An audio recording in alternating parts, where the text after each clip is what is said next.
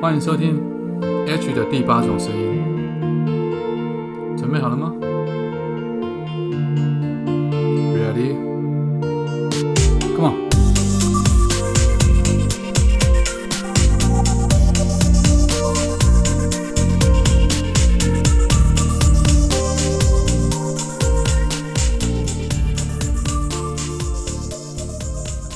欢迎您再度收听 H 的第八种声音。早安、午安、晚安，不知道你现在在哪里，不知道你现在那边是几点，所以我们用不同时间的问候语都跟你说了一次。在前几集我们讲完了很多职场或管理的层面之后，我用我的经验跟大家做了一些分享与交流。但是很多人还是会告诉我说：“H 啊，可不可以还是聊一下爱情的事情？毕竟我们认识你都是从两性或爱情这方面开始熟悉的。”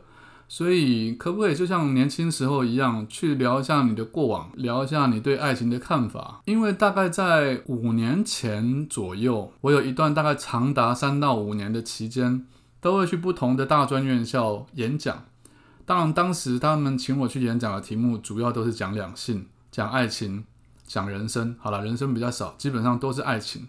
所以我在当初，我设定了某几种不同的演讲内容。某一个演讲内容是这样的，我会把我每一段感情的女朋友用不同的明星，包括日本的或美国的或台湾的或香港的不同的明星或艺人去做一个假想，就是说是属于这种型的，让他们去想象我交往了一个什么样的女朋友，然后我就会把每一段感情从头到尾描述一次。呃，是怎么样开始的？我们经历过哪些事情？我们碰过哪些问题？我们因为什么事情而争吵过？到最后是因为什么原因而分手的？那这样子的一个讲课内容，当然最后还包括了我从这段感情里面我学习到了什么，对方学习到了什么。那我们到现在为止都还是很好的朋友之类的。如何去保持这样子的关系？那这样子的演讲内容得到了蛮多学生的回响，就是大学生嘛，大家都很喜欢听这类型的爱情故事，尤其是。可能他们知道我是谁，就更想要知道我的过往。所以今天呢，好，我就也来讲一段曾经我在演讲里面曾经讲过的一段我交往过的一段感情。那这个主题要讲的是，要注意对方爱上的到底是哪一个你，是哪一个面相的你？面相哈，不是看面相的面相，是哪是面向哪个方向的那个面相？讲到这边，我们要从一九九四年有一部超级动作的经典影片《捍卫战警》（Speed）。那这位男主角基努里维最近他的很夯的系列电影《捍卫任务四》，我正观赏完没多久，真的是觉得这么几十年过去了，他还可以保持一线明星啊的水准跟票房，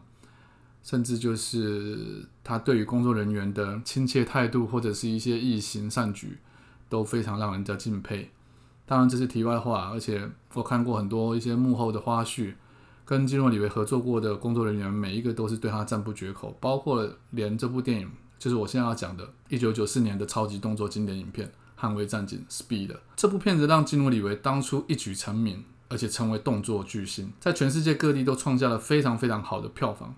没过几年之后，电影公司再接再厉，推出了续集。但是票房跟口碑比起第一集就差了很多很多，因为除了剧情跟场面没有第一集来的精彩之外，第二集有一个很大的重点，我相信是让票房差很多的原因，因为男主角换了人演，虽然山卓布拉克还是继续饰演女主角，我确信这绝对是一个非常大影响票房的因素。为了衔接不同的男主角，可是女主角依旧是可爱的 Sandra Bullock，编剧沿用了第一集里面山卓布拉克的台词，它里面说到一句话说。压力下的爱情不会持久，用来说明呢，在当时因为炸弹客挟持公车，迫使山卓布拉克不得已要驾驶公车，并且在公车上和基努里维一次次的合作之后，最后就在那短短的几个小时内，两个人建立起了一段非常深厚的感情，进而交往的爱情。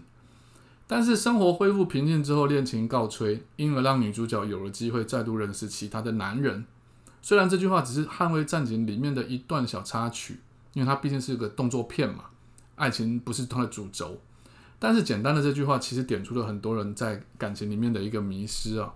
包括常有人跟我讨论许多部爱情电影的结局都是这样，比如说像呃麻雀变凤凰啊，或者是什么从平民变成公主之类的那种感情。其实归纳大家的意见，会得到一个结论，那就是电影的剧情总是截取最特别的那一段哦，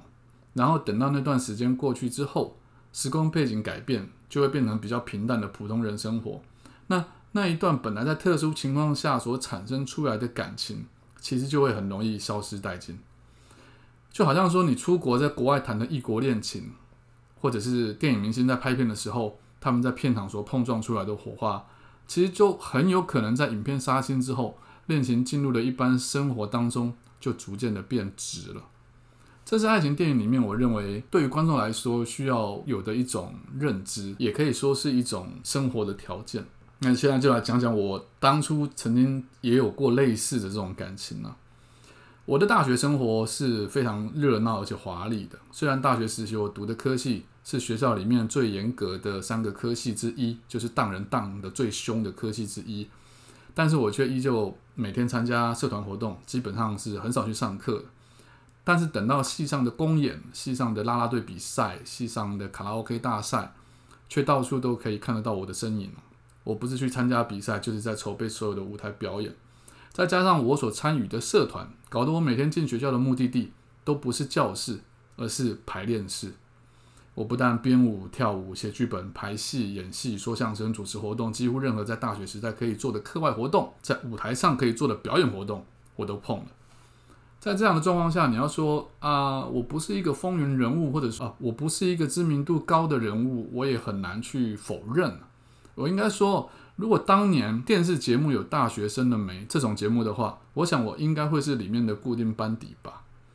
这种热衷于活动的生活，当然到了大四之后就大幅度的减少，因为江山代有人才出嘛。到了大四成为学长，自然不可以再有这么多利用这么多的机会去表现。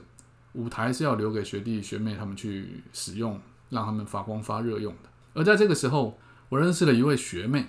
这个学妹看起来家教很好，又有礼貌。也很会打扮，最重要的是她非常聪明。常常和他聊天的时候，说不到几句话，两个人就可以很有默契的知道彼此的想法。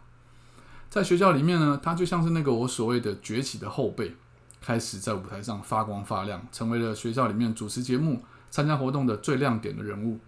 不知不觉间，我开始对这位学妹有了好感。虽然如此，我尽管我开始约她，她却总是以家里管很严而拒绝了我。也或许在那个时候，她对我丝毫没有好感吧。可是就这样接触了一阵子，我当时的主要时间也放在了我考上了研究所上面。其实我就是我当初并不是在大学里面，于是渐渐的我就和她少了联络，对她的好感也就这样搁置在一旁了。可是当我上了研究所之后，我还是回到原本的大学去担任了原本的社团的指导老师，因为对于表演跟舞台，我实在是无法忘怀，所以我跑回学校去做了两出戏，就是又是自编自导自演。当然，还找了很多已经毕了业的学长姐，或者是在学校里面的学弟妹，一同来共襄盛举。又因为身为指导老师的原因哦，我还是会常常回到学校去指导学弟妹们各种关于表演的小诀窍或者创作的一些技巧。也因为这个原因，我和这位在当时已经被称为差不多是校花等级的这个学妹，又有了更多接触的时间跟机会。在某一次偶然的机会当中，我开车送她回家，却没料到她竟然，她竟然这一次在车上对我告白，这感觉非常神奇。因为之前自己曾经有过好感的对象，却在过了一段时间之后，反过来他重新对自己有了好感。每次想到这个夜晚，我都会笑得很愉快，因为这段感情不同于其他段的感情，因为这段感情并不长。但却很浓烈，而且那天晚上我开车载他回家，他下车之前，他无意的随手的将他头发的鲨鱼夹夹在了助手席的把手上，就这样他下车了。所以只要我看到那个鲨鱼夹，我就会想到那天晚上的事情。所以鲨鱼夹会连接到那天晚上的感受，这是一种很奇妙的心理变化。那另外一个特别的地方在于，这段感情我们谈的很高调。毕竟，一个是学校里面知名的大学长嘛，那另外一位就是当红的校花。所以我们开始交往之后，就很多人知道了。那有人支持，有人议论，但我们高调的相爱。也许因为两个人的个性都强，所以我们好的时候就非常好，但是吵起架来却相当的火爆。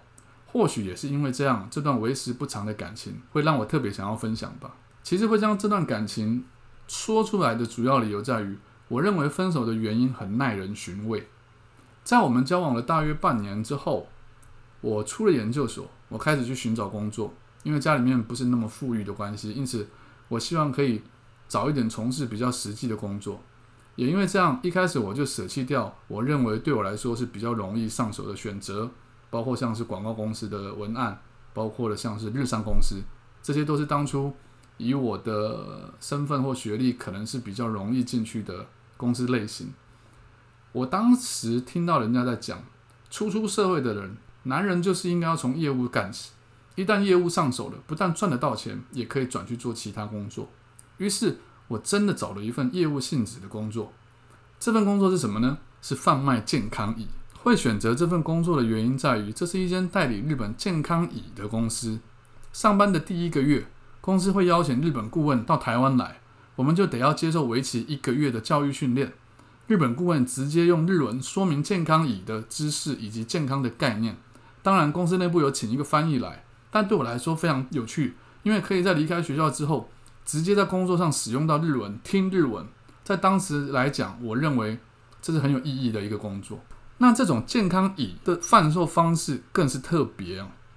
首先，我们会在某一个地区寻找店面，而这个地区最好是比较高级的住宅区，附近会有比较多的老先生呢、老太太，或者会有老先生、老太太们可以聚集的公园。然后我们就会在店面里面陈列很多张的健康椅，那健康椅是通电的。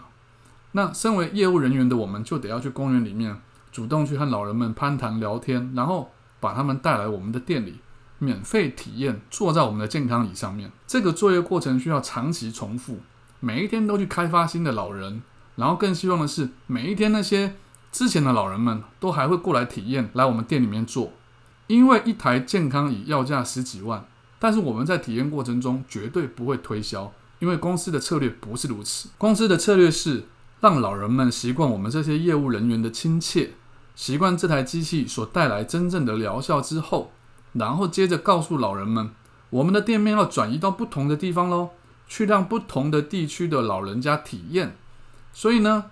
你们要么就买一台留下来自己使用，要么就跟随我们每天到很远的地方去免费体验。因此，我的工作内容其实说穿了，就是每天早上一大早去公园里面拉老人们来做体验。接着留在店里面和他们闲聊做运动。好，某一天，这位女朋友来探班了。当然，事后我们聊过这件事情，她当然是极力否认，说分手跟这件事情是无关的。但是就我自己的感觉，我认为非常的有关系。因为她来的时候刚好就看到我在店里面带着老人们一起做运动。做什么样的运动呢？就是像伸手指、缩放手指头、把拳头紧握再松开、拳头紧握再松开，然后两只手左右交换。就好像在做复健那种感觉，而我的打扮就是穿着一般的西装，而且非常大热天的店里面，我还打着领带。我心知肚明，这个形象和当初他看到我在学校里面风光的模样，根本就是判若两人。所以呢，没多久我们就分手了。当然，或许也因为他开始少参加学校活动，而我也辞去了那个所谓指导老师的工作，所以会导致我们见面的机会少，才会分手。只不过在我心中，我就是认为，在特别的情况下萌芽的爱情不会持久，真正会持久的感情，应该是对方可以接受你的每一种面相，才不会因为时空转移就改变了恋情。你呢？你有过这种感情吗？就是当你喜欢上某一个很帅气的人，但是后来发现这个很帅气的人的私底下，或者是他在家里面，或者是他在他的妈妈面前，他的另外一面呈现出来之后，你会发现说啊。原来这个人跟我想的完全是不一样的，结果这段感情忽然就 熄灭掉。因此，我非常建议大家在谈恋爱之前，不要只看到这个人的风光那一面。男生看女生也是一样，不要只看到他出外打扮、穿高跟鞋、呃化妆化的非常美丽的那个模样，因为你永远都不知道他们在家里面会是什么样子的模样。如果你真的可以接受这个人的每一个样貌，我认为这段感情才有真正认真去谈的一个必要性。好，今天就跟大家分享一个我的过去的恋爱，我希望可以满足到你们。如果你们还想听别的感情，当然我还有很多段可以跟你们聊，但今天就跟你们分享到这边。我的新书是时候该大逆不道了，即将在四月二十五号开始预购，会在五月二号全面上市发行。希望大家可以支持我去购买这本可能会改变你价值观的一本很好的创作。如果你还不知道我是谁的话，麻烦到脸书或 IG 去搜寻作家 H。早安，午安，晚安，下次见。